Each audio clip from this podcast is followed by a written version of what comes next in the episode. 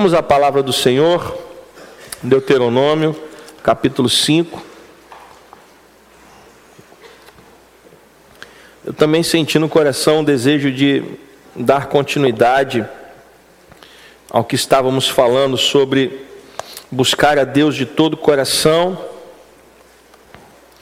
E o, o capítulo 5 de Deuteronômio é uma continuação do discurso de Moisés, né, o discurso que ele faz ao povo de Israel quando eles estavam prestes a entrar na terra prometida. E quando Moisés disse que eles deveriam abandonar a idolatria para buscar a Deus de todo o coração, a partir do capítulo 5, Moisés continua dando a eles instruções de como eles deveriam viver na terra prometida, de como eles deveriam caminhar agora sem a presença de Moisés, porque Moisés já sabia que não iria passar o Jordão, mas o Senhor iria com eles. Deus estaria com eles nesta nova fase da jornada. Então Moisés se preocupa em relembrá-los de algumas coisas importantes. Deuteronômio capítulo 5, nós começamos a falar disso semana passada. Vamos dar continuidade no culto de hoje. Deuteronômio capítulo 5, versículo 1. A palavra do Senhor diz que Moisés chamou todo Israel e lhe disse: Escute, Israel, os estatutos e juízos que hoje lhes anuncio, para que vocês os aprendam e tenham cuidado de pôr em prática. O Senhor nosso Deus fez aliança conosco em Horebe não foi com os nossos pais que o Senhor fez esta aliança, e sim conosco, todos os que hoje aqui estamos vivos. Face a face, o Senhor falou conosco no monte, no meio do fogo. Naquela ocasião, eu me coloquei entre o Senhor e vocês para lhes anunciar a palavra do Senhor, porque vocês ficaram com medo do fogo e não subiram o monte. E o Senhor disse: Eu sou o Senhor, seu Deus que o tirei da terra do Egito, da casa da servidão. Não tenha outros deuses diante de mim. Não faça para você imagem de escultura, nem semelhança alguma do que há em cima no céu, nem embaixo na terra, nem nas águas debaixo da terra. Não adore essas coisas, nem preste culto a elas, porque eu, Senhor seu Deus, sou Deus zeloso que visito a iniquidade dos pais nos filhos, até a terceira e quarta geração daqueles que me odeiam, mas faço misericórdia até mil gerações daqueles que me amam e guardam os meus mandamentos. Não tome o nome do Senhor seu Deus em vão, porque o Senhor não terá por inocente o que tomar o seu nome em vão. Guarde o dia de sábado para o santificar, como o Senhor seu Deus lhe ordenou. Seis dias você trabalhará e fará toda a sua obra, mas o sétimo dia é o sábado dedicado ao Senhor seu Deus.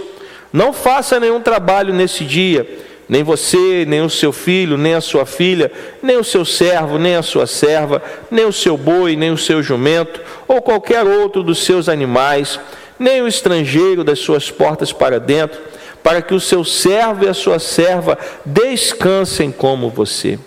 Lembre-se de que você foi escravo na terra do Egito e que o Senhor, seu Deus, o tirou de lá com mão poderosa e braço estendido. Por isso, o Senhor, seu Deus, ordenou que você guardasse o dia de sábado. Honre o seu pai e a sua mãe, como o Senhor, seu Deus, lhe ordenou, para que você tenha uma longa vida e para que tudo vá bem com você na terra que o Senhor, seu Deus, lhe dá. Não mate não cometa adultério, não furte, não dê falso testemunho contra o seu próximo, não cobice a mulher do seu próximo, não deseje a casa do seu próximo, nem o seu campo, nem o seu servo, nem a sua serva, nem o seu boi, nem o seu jumento, nem coisa alguma que pertença ao seu próximo. Senhor, nos abençoe através da tua palavra que o teu Espírito Santo fale aos nossos corações nessa manhã, no nome de Jesus Cristo, e que a igreja do Senhor diga amém. Na semana passada nós começamos a falar sobre esse texto e vimos que nos versículos de 1 a 3, Moisés fala três coisas importantes. Primeiro, ele fala que ele está anunciando esses estatutos e juízos para que o povo aprenda. Então, a primeira coisa que nós falamos na semana passada é que os estatutos e juízos de Deus eles foram é, é, falados por Moisés novamente para que o povo pudesse aprender. A segunda coisa que Moisés lembra o povo é que não adiantava só aprender, mas o povo também tinha que fazer o quê? Porém, prática. Então, escute Israel, os estatutos e os juízos que hoje lhes anuncio, para que vocês os aprendam e tenham cuidado de pôr em prática. Então, foram duas coisas que nós falamos na, na semana passada. E a terceira coisa que Moisés falou, que nós destacamos na semana passada, foi o versículo 3. Cada geração tem a sua responsabilidade diante de Deus. Deus tinha falado na primeira vez 40 anos antes. Era uma outra geração que estava lá no Horebe. Mas Moisés, agora, 40 anos depois, diz: Não foi com os nossos pais que o Senhor fez esta aliança. A aliança de Deus, ela se repete a cada geração. Cada geração tem a sua responsabilidade diante de Deus. Cada geração tem que ter compromisso com a aliança do Senhor. Posso ouvir um amém? Então Moisés está lembrando que chegou a hora, havia chegado a hora daquela geração assumir o seu papel e a sua responsabilidade de cumprir aquela aliança. O fato da aliança ter sido feita 40 anos antes não queria dizer que aquele povo, aquela geração não tinha responsabilidade alguma. E a aliança de Deus ela vem sendo cobrada a cada geração. Aí você vai dizer, mas pastor, a aliança de Deus mudou. Não, a aliança de Deus não mudou. O que mudou foi o mediador da aliança. Quando falamos em antiga aliança e nova aliança, a principal mudança foi o mediador da aliança. Quem era o mediador da antiga aliança? Moisés. Quem é o mediador da nova aliança? Jesus. Jesus é o mediador, mas o que Deus pedia antes, Ele continua pedindo agora. Ele continua pedindo a nossa fidelidade, Ele continua pedindo o nosso compromisso, Ele continua pedindo que nós sigamos os seus estatutos e os seus juízos. Ou você acha que Deus hoje, Ele aceita o adultério? Ou você acha que Deus aceita a mentira, o falso testemunho? Ou você acha que Deus aceita que você e eu venhamos a cobiçar algo que é do próximo? É claro que não. Cada geração tem a sua responsabilidade com a aliança de Deus, seja com a antiga ou seja com a nova aliança, Deus continua querendo que nós a aprendamos, a colocamos em prática e entendamos o nosso papel e a nossa responsabilidade. Depois Moisés começa a lembrar o povo dos dez mandamentos, do decálogo, da lei que foi impressa por Deus que, foi escrita pelo Senhor em tábuas de pedra e que foram entregues ao povo de Israel. Perdão. E aí, a primeira coisa que Deus fala na, nos Dez Mandamentos está no versículo 6. Eu sou o Senhor, seu Deus, que o tirei da terra do Egito, da casa da servidão. Estabelecido isso, no versículo 7 ele diz: Não tenha outros deuses diante de mim. Nós falamos aqui na semana passada também que o Egito, ele servia a um panteão de deuses. E as nações para onde o povo de Israel estava indo também serviam a muitos deuses, mas o que caracteriza a aliança de Deus é que é uma aliança feita com o único e verdadeiro Deus. O que Deus está dizendo é: vocês viveram no Egito e vocês agora estão indo para a terra de Canaã, mas só eu sou Deus. Porque foi eu quem tirei vocês lá da terra da escravidão, fui eu quem estendi a minha mão e tirei vocês com mão forte da escravidão do Egito.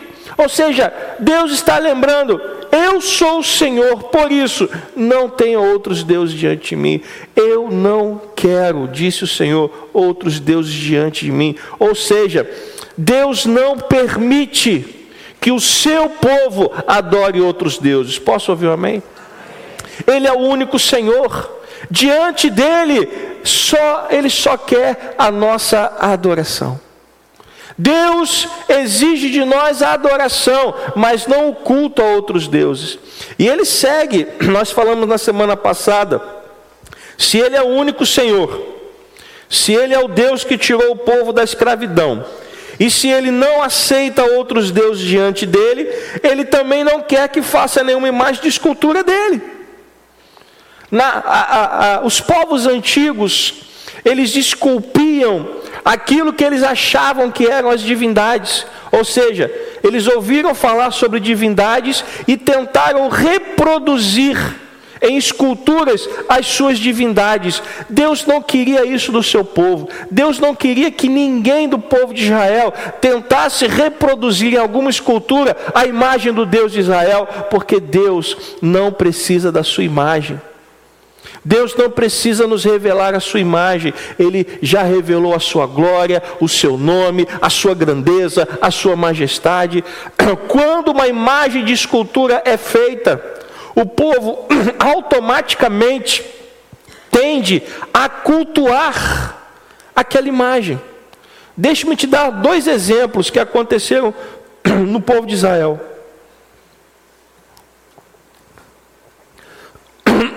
Perdão. O primeiro foi quando Moisés subiu para o monte e ficou lá quantos dias recebendo instruções do Senhor? Quantos dias? 40 dias. E aí o povo achou que Moisés tinha o quê? Morrido. E aí forçaram Arão, pediram a Arão que fizesse um Deus para eles. E Arão construiu uma imagem, provavelmente a imagem de Baal, que era simbolizada por um touro, a quem Moisés desdenha chamando de um bezerro. E já tinham sido libertos da escravidão já tinham sido levados, já tinham visto o mar vermelho se abrindo, mas na primeira oportunidade que tiveram, fizeram o quê? Uma imagem de escultura e o pior, fizeram o quê? Adoraram. Deus não quer isso. Uma outra, um outro exemplo que existe na Bíblia em certo momento, no meio do deserto, o povo pecou contra o Senhor, e a Bíblia diz que Deus enviou alguns animais para julgar o seu povo. Quem lembra que, quais foram os animais? O povo pecou contra Deus e Deus enviou algumas, alguns animais para morderem o povo e exercer juízo sobre o povo dele as serpentes abrasadoras, que foram enviadas por Deus para julgar o seu povo, porque o seu povo havia se rebelado contra o Senhor. E quando o povo começou a ser mordido pelas serpentes, a, a, o povo morria de uma febre muito alta, por isso elas eram chamadas de serpentes abrasadoras. E muitas pessoas começaram a morrer. Moisés, e foram até Moisés arrependidas do seu pecado e pediram que Moisés clamasse a Deus por elas. E Moisés clama a Deus. E qual é a resposta de Deus? Muito bem. Qual é a resposta de Deus a Moisés? Manda fazer um chazinho de camomila e entrega lá para todo mundo, todo que todo mundo que bebeu chazinho de camomila vai ficar bom. Foi isso? Não? Foi o que? Mandou fazer o que? Uma serpente de bronze que deveria ser hasteada no meio do povo. E todos aqueles que olhassem para a serpente ficariam curados. Ora, Deus mandou fazer uma imagem? Mandou. Deus mandou adorar a serpente? Sim ou não? Não. Deus mandou fazer o quê? O que a serpente representava? Ao longo da história do Antigo Testamento, você já começa a encontrar Deus apontando para Cristo. A serpente foi hasteada, foi colocada numa haste no meio do povo, para que todo aquele que olhasse para ela fosse curado. Assim como Jesus foi colocado na cruz, e todos aqueles que olham para ele são o quê? Curados, perdoados dos seus pecados, salvos e libertos por toda a eternidade. A serpente de bronze, quando ela foi pendurada, numa haste, já era um indício, já era um, um apontamento, assim como a, a, assim como a arca de Noé. Ao longo da história bíblica, Deus foi fazendo algumas coisas que já apontavam para Cristo. A serpente de bronze colocada no meio do arraial, numa haste, já apontava para o sacrifício de Cristo na cruz, que ao ser sacrificado na cruz, seria cura para as nações. Como Isaías profetizou, ele levou sobre si os nossos pecados e sobre as suas pisaduras fomos sarados. Então Deus mandou construir a serpente de bronze, havia um propósito, que era para que o povo olhasse para a serpente e fosse curada. E o que Deus manda nós fazermos hoje? Olhar para o sacrifício da cruz. A igreja não pode esquecer do que aconteceu na cruz, por isso nós fazemos sempre, todos os meses, a Santa Ceia. A Santa Ceia é o memorial de quê? Da cruz, do que Cristo fez na cruz. Só que passado alguns anos, o que aconteceu com a serpente de bronze? O que aconteceu com a serpente de bronze? Ainda estava lá. E o povo começou a fazer o quê? Adorá-la. Deus mandou adorá-la? Sim ou não? Não. Deus mandou olhar para ela para serem curados, mas com o passar dos, dos anos, a serpente ainda estava lá, e todo mundo começou a fazer o quê? Adorar. Por isso Deus diz aqui, no versículo 8: Não faça para você o quê? Imagem de escultura nem do que há em cima no céu, nem embaixo da terra, nem nas águas debaixo da terra. Ou seja, Deus não precisa de uma imagem para ser adorado, amém? Até porque Jesus Cristo disse à mulher lá em Samaria: Deus é espírito, e os seus adoradores o adoram em espírito e em verdade. É por isso que quando nós nos reunimos aqui na casa do Senhor, a sua presença se manifesta neste lugar. Amém? É por isso que, da mesma forma, quando você entra no seu quarto e fecha a sua porta, a presença de Deus se manifesta lá no seu quarto. Pelo mesmo motivo, quando os irmãos se reúnem na casa de alguém e para fazer um culto ou para louvar o Senhor, a presença de Deus se manifesta naquela casa também, porque Deus é espírito, ele não precisa ser representado por uma imagem de escultura. Aliás, ele não quer. Ele proíbe que sejam feitas imagens de esculturas. Isso é tão sério que no versículo 9 e 10 ele diz o seguinte: Não adore essas coisas, nem preste culto a elas, porque eu, o Senhor seu Deus, sou o que? Deus zeloso. Ou seja, eu levo isso muito a sério. Aliás, eu levo isso tão a sério que eu visito a próxima geração. Eu não quero só que vocês não façam, pode deixar no versículo 9, por favor. Eu, eu não quero somente que vocês não façam imagem de escultura, mas que vocês ensinem isso à próxima geração, porque eu vou visitar a próxima geração. E se eu achar iniquidade, eu vou punir também até a terceira e a quarta geração daqueles que me odeiam. Odeiam de que forma? Fazendo imagens de escultura e as adorando. Deus leva isso a sério. E leva isso a sério até para a nossa posteridade.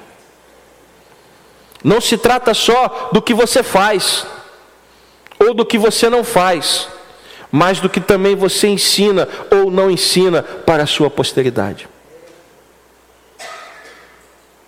Agora, quando você ensina o que Deus quer, versículo 10, ele faz justiça e misericórdia até mil gerações dos que guardam os seus mandamentos. O que Deus está dizendo é que Ele vai visitar a próxima geração. E se a próxima geração o odiar, fazendo imagens de escultura e, a, e, as adorando, a mão de Deus vai pesar. Mas se ele o visitar a próxima geração, e a próxima geração for uma geração fiel a ele, a misericórdia dele estará sobre aquela geração. E é por isso que você vai ver ao longo da história de Israel períodos onde o povo estava bem e períodos onde o povo estava mal. Quando o povo era fiel, Deus abençoava. Quando o povo era infiel, Deus pesava a sua mão porque ele visita a próxima geração. E é por isso que lá em casa nós desde cedo ensinamos os nossos filhos o caminho do Senhor. Já desde muito cedo já orávamos por eles, para que os nossos filhos se tornassem um homem e uma mulher de Deus. Não se tratava só do que eu e a minha esposa queríamos ser, ou queríamos ser fiéis a Deus. Não se tratava só disso, mas a partir do momento em que nós tivemos filhos, nós entendemos a importância de mostrar aos nossos filhos o que é servir a Deus, porque Ele visita a próxima geração. E Ele vai ver se a próxima geração é fiel ou se a próxima geração é iníqua. Por isso nós não podemos abandonar os nossos filhos à própria sorte. Não, não, não vou, não vou falar nada de igreja de Deus, não, porque afinal de contas a igreja fala, ou ele vai, um dia vai abrir os olhos. Não, não vai. Se você acha que o seu dia, que o seu filho um dia vai abrir os olhos e vai decidir ser crente, deixe-me te falar uma coisa: isso não vai acontecer. Não vai. Você precisa mostrar o caminho da salvação para ele. É sua responsabilidade. Assim como você creu em Jesus quando você ouviu a pregação da palavra, seus filhos também precisam ouvir a pregação do Evangelho. Quando, pastor? Assim que saírem do ventre. Assim que saírem do ventre. Temos que ensinar a próxima geração a ser fiel a Deus não vão aprender sozinhos. Sozinhos, não vão aprender sozinhos. Porque o mundo está em cima. Satanás está querendo destruir. E se você não entender que é sua responsabilidade de mais ninguém, seus filhos serão abençoados.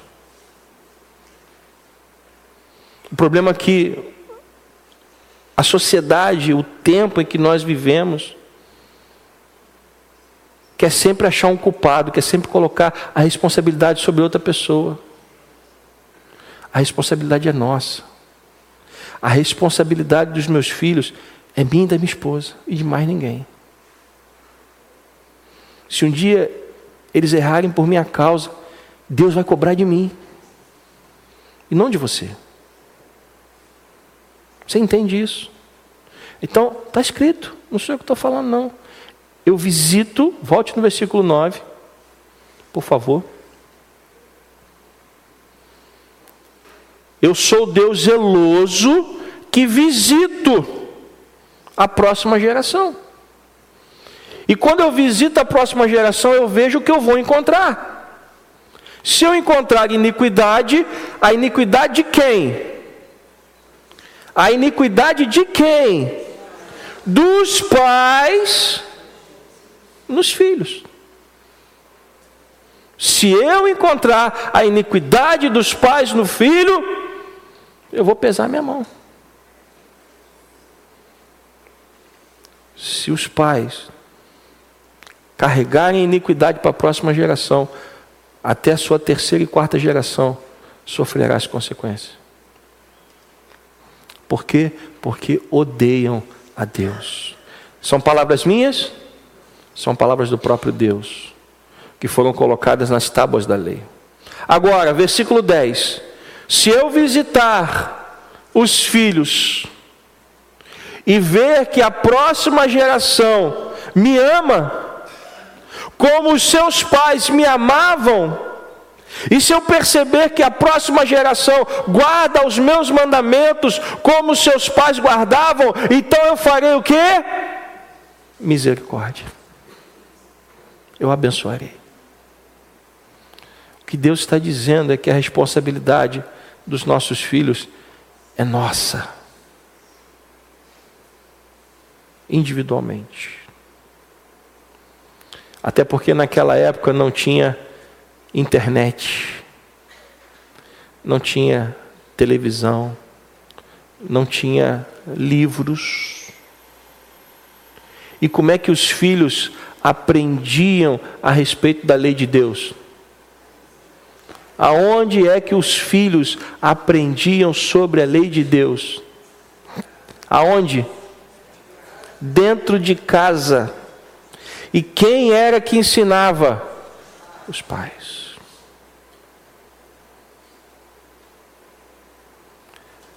Não é missão da igreja ensinar os seus filhos. A missão da igreja é conduzir o rebanho. Mas o seu filho tem que aprender a ser crente dentro da sua casa. E como que seu filho vai aprender? De duas formas. Seus filhos, os nossos filhos, vão aprender a ser cristãos de duas formas. Primeiro, ouvindo as coisas que nós temos a dizer. E segundo, vendo o exemplo que nós temos para ensinar.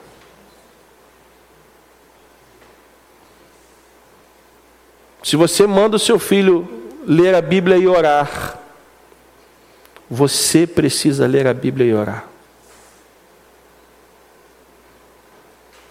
É muito fácil mandar fazer e não fazer. Mas a gente ensina com as palavras, mas a gente também ensina com exemplo.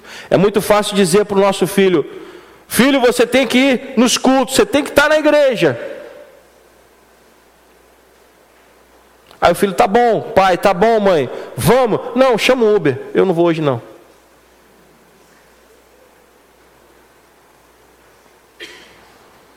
estou cansado, mas você tem que estar na igreja.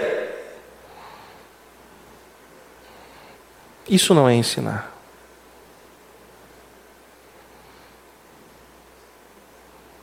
Ah, pastor, mas eu não posso faltar um culto. Você tem todo o direito do mundo. Mas faça da maneira correta. Se você está cansado, diga para os seus filhos: pai, a mãe hoje está cansado. Trabalhei muito essa semana, então hoje nós não vamos à igreja. Agora pela manhã, mas à noite vamos estar lá. Ou então não vamos hoje, excepcionalmente hoje, mas na quinta-feira vamos estar lá, ou no próximo domingo vamos estar lá. Joga aberto.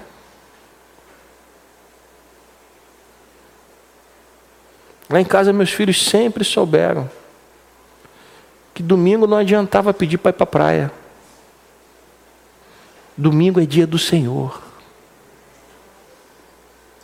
Domingo é dia de estar na casa de Deus. faltar só por um algo muito fora da curva. É assim que você ensina a próxima geração. Se você falar uma coisa e fizer outra, você não vai ensinar os seus filhos. Aí depois a culpa é da igreja, a culpa é dos irmãos, a culpa é do ministério, a culpa é do pastor.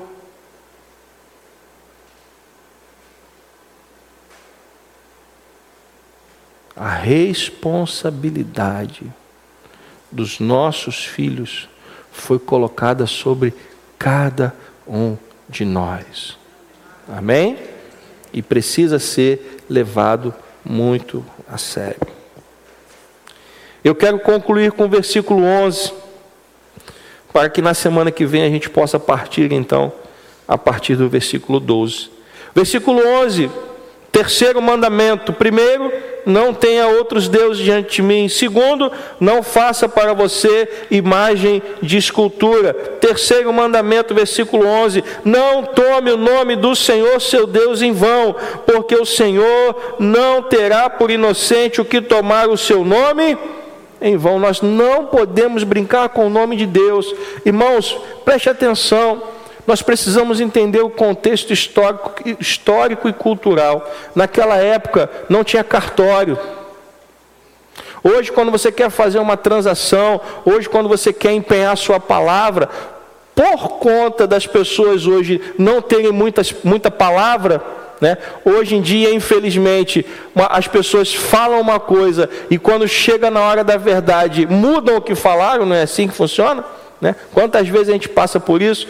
Ah, se você fizer um, negócio de boca, o que acontece?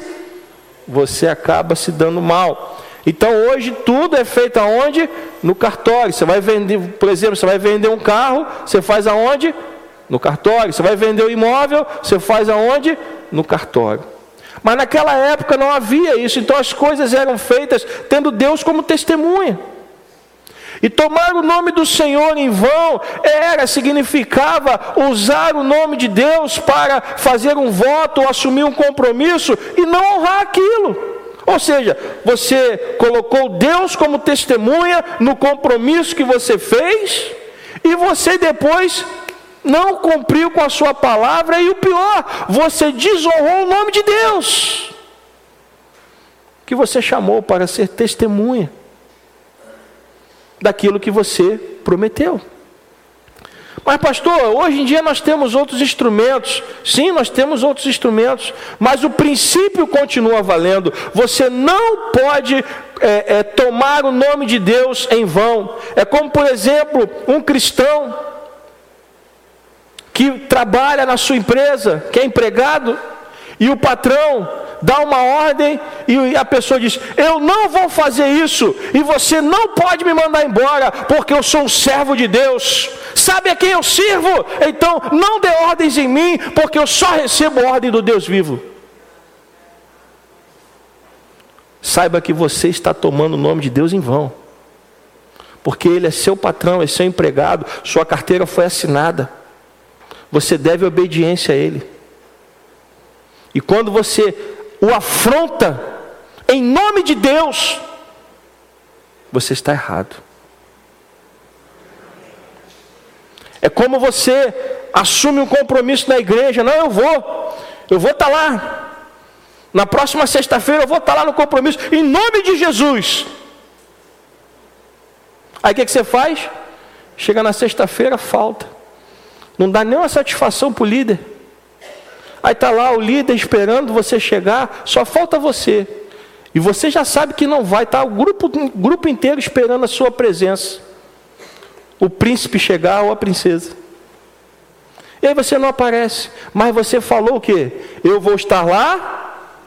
Eu vou estar lá. Em nome de Jesus. Tomou o nome de Deus em vão. Aí depois sofre. Aí depois a mão de Deus pesa, ai pastor, ora por mim. O que, foi, irmão? Não sei. De repente a minha vida ficou complicada. Porque está tomando o nome de Deus em vão. Quanta gente aí passa o cartão de crédito, não vai passar em nome de Jesus. Gente, isso é uma blasfêmia.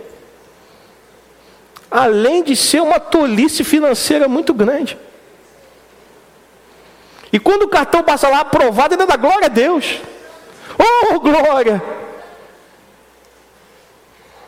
Nós precisamos aprender que com o nome de Deus não se brinca. Quando você assume um compromisso, quando você dá o seu nome, principalmente na casa de Deus, você está fazendo para o Senhor. Se você não pode, não dê o seu nome, ou então, se você deu o seu nome e não vai poder comparecer, avise. Gente, hoje em dia tem telefone, WhatsApp, Instagram, Facebook. Não é possível que você não consiga mandar uma mensagem. SMS. Não é possível que você não consiga mandar uma mensagem. Você entende o que eu estou dizendo? Então, quando a Bíblia diz, então tome o nome do Senhor teu Deus em vão, porque o Senhor não terá por quê? O Senhor não terá por inocente. Deus não vai olhar para você e vai dizer: Ah, coitadinho do meu filho tomou o meu nome em vão. Ah, mas a pessoa tão boa, não. Deus está dizendo que não terá por inocente. Então, tome cuidado quando você usar o nome de Deus. Tome cuidado quando você fizer promessas. Tome cuidado quando você der o seu nome. Tome cuidado. Pense, se puder, amém. Se não puder, não se comprometa. E se se comprometer e não puder estar, avise. Basta você agir da maneira correta. É igual pessoas quando, quando querem sair da igreja. A pessoa, quando chega na igreja, chega cheia de problema e a igreja abraça, a igreja ajuda, a igreja cuida. Aí daqui a pouco a pessoa some, desaparece. Aí daqui a pouco alguém chega e fala, ah, pastor, está sabendo do fulano? Eu falei, não, ah, está lá na outra igreja tal. Foi embora. Não falou nada, não avisou. E quando não faz agora, a moda agora é transferência WhatsApp. Pastor, fui. Não é assim que se faz, gente. As coisas de Deus são sérias. Deus é um Deus zeloso. E nós não podemos brincar com as coisas de Deus, porque Deus não considera inocente aqueles que brincam com o seu nome. Você entende o que eu estou falando? Então leve isso para a sua vida. Tenha cuidado quando você for pensar novamente em fazer uma promessa em nome de Jesus, quando você for pensar em usar o nome de Jesus de forma que seja em vão, tome cuidado. Não estou dizendo em oração. Deus nos ensinou a orar em nome de Jesus, amém? Deus nos ensinou a orar em nome de Jesus. Eu estou dizendo a usar em vão, é o que a Bíblia está ensinando. Não use em vão para fazer coisas, para dar peso a coisas que você não quer fazer ou não tem a intenção de cumprir ou que não teve condições de cumprir. Posso ouvir um amém? Que você possa guardar isso no seu coração. Que você possa guardar os mandamentos de Deus, aprendê-los e pôr em prática. Aprender e pôr em prática aprender e pôr em prática, porque cada geração é responsável diante da aliança feita com Deus. Amém?